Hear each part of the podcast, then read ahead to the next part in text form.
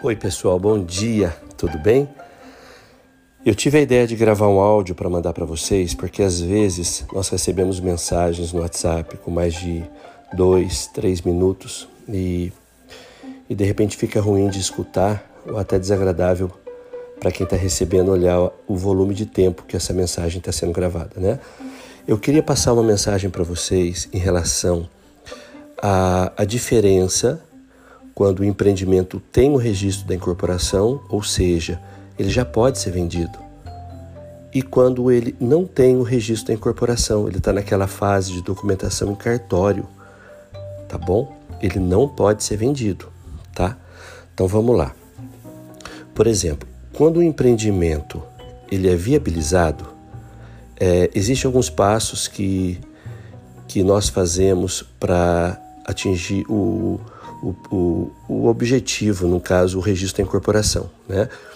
É o projeto, esse projeto precisa primeiramente ser aprovado na prefeitura do município onde ele vai ser edificado.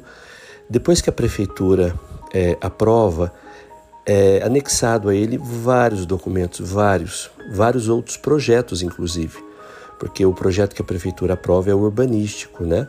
Depois é anexado a ele outros projetos, como é, o, pro, o projeto de movimentação de terra, iluminação, saneamento de água e esgoto, entre outros. Quando é um edifício, por exemplo, é, existe o projeto estrutural também, o estrutural e o de bombeiro, que é muito importante, né? Bom, mas vamos lá.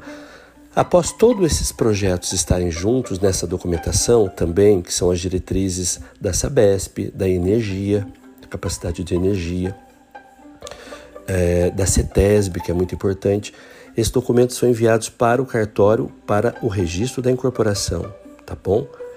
Isso quando é um prédio ou quando é um condomínio de lotes, um loteamento que dispensa análise de Grapoab, tá bom? Quando que dispensa análise de Grapoab? Quando a metragem do local é menor de 50 mil metros ou menos de 200 unidades individualizadas, tá? E nesse momento, se ele precisar ir para o Grapoab, aí existe ainda aquela fase de Grapoab, que geralmente varia de 90 até 180 dias, e somente depois que o Grapoab devolve que ela é encaminhada ao cartório, tá? Então vamos lá. Como nós estamos com muitos empreendimentos em andamento, eu vou dar um, alguns exemplos para vocês aqui do que se pode vender e do que se não pode vender. O que a gente chama de pesquisa de intenção, tá? Nós não podemos nem falar em pesquisa de intenção de venda ou pesquisa de intenção de compra. É proibido, tá bom? Eu vou explicar por quê daqui a pouquinho. É, Portal da Mantiqueira em Cruzeiro. Portal da Mantiqueira, da Mantiqueira já está sendo vendido. Ele já tem o registro da incorporação, já tem matrículas individualizadas dos lotes. É, um outro empreendimento, o Colinas, por exemplo, o nosso prédio Colinas Home Club de Lorena né, são 170 apartamentos, ele já pode ser vendido, tá bom? Procurar a coordenadora Débora ou o seu broker diretamente, ou seu coordenador. É, aquelas fichas no começo que foram trabalhadas já estão se transformando em contrato de compra, tá bom? Só para vocês saberem. Agora um exemplo, o condomínio de lotes Nova Itália, lá em Canas, ele pode ser vendido? Não. Ele está sendo trabalhado com fichas de pesquisas de intenção, mas não é ficha de pesquisa de intenção de venda ou de compra. Isso está errado. Eu percebi que em alguns Facebooks de alguns agentes está escrito isso: tira, isso é passível de multa com o nosso conselho regional, tá bom? Eu vou explicar para você por que, que nós podemos trabalhar uma pesquisa de intenção de, de, de comercialização futura.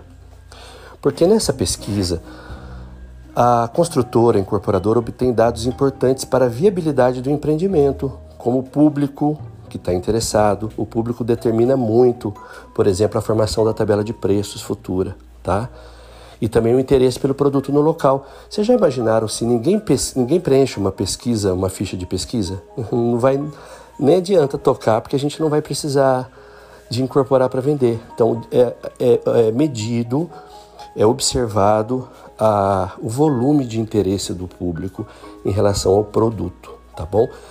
O Cresce em 2007, lá atrás, o Cresce São Paulo, É, diante de, da, daquela pandemia, vamos falar assim, pandemia é uma palavra tão usada ultimamente, de construções simultâneas, várias construtoras, várias, várias, várias construindo prédio e começando a vender sem sair do chão, ou seja, na planta.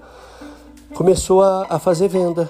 E o que, que aconteceu? Muitos prédios não saíram do chão. Tem um caso de uma construtora muito famosa também que deu um problema gigantesco no mercado imobiliário.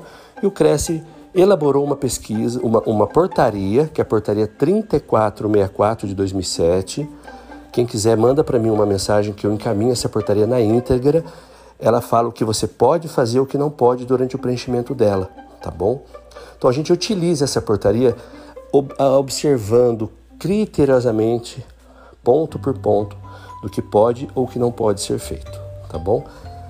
Bom, coloquei isso para vocês aqui com o objetivo de é, contribuir bastante na cabecinha de cada um que pode vender, o que não pode, que momento que eu faço a pesquisa, como que eu chamo a pesquisa ou como que eu já posso levar para a mesa para assinatura de contrato de venda, tá bom?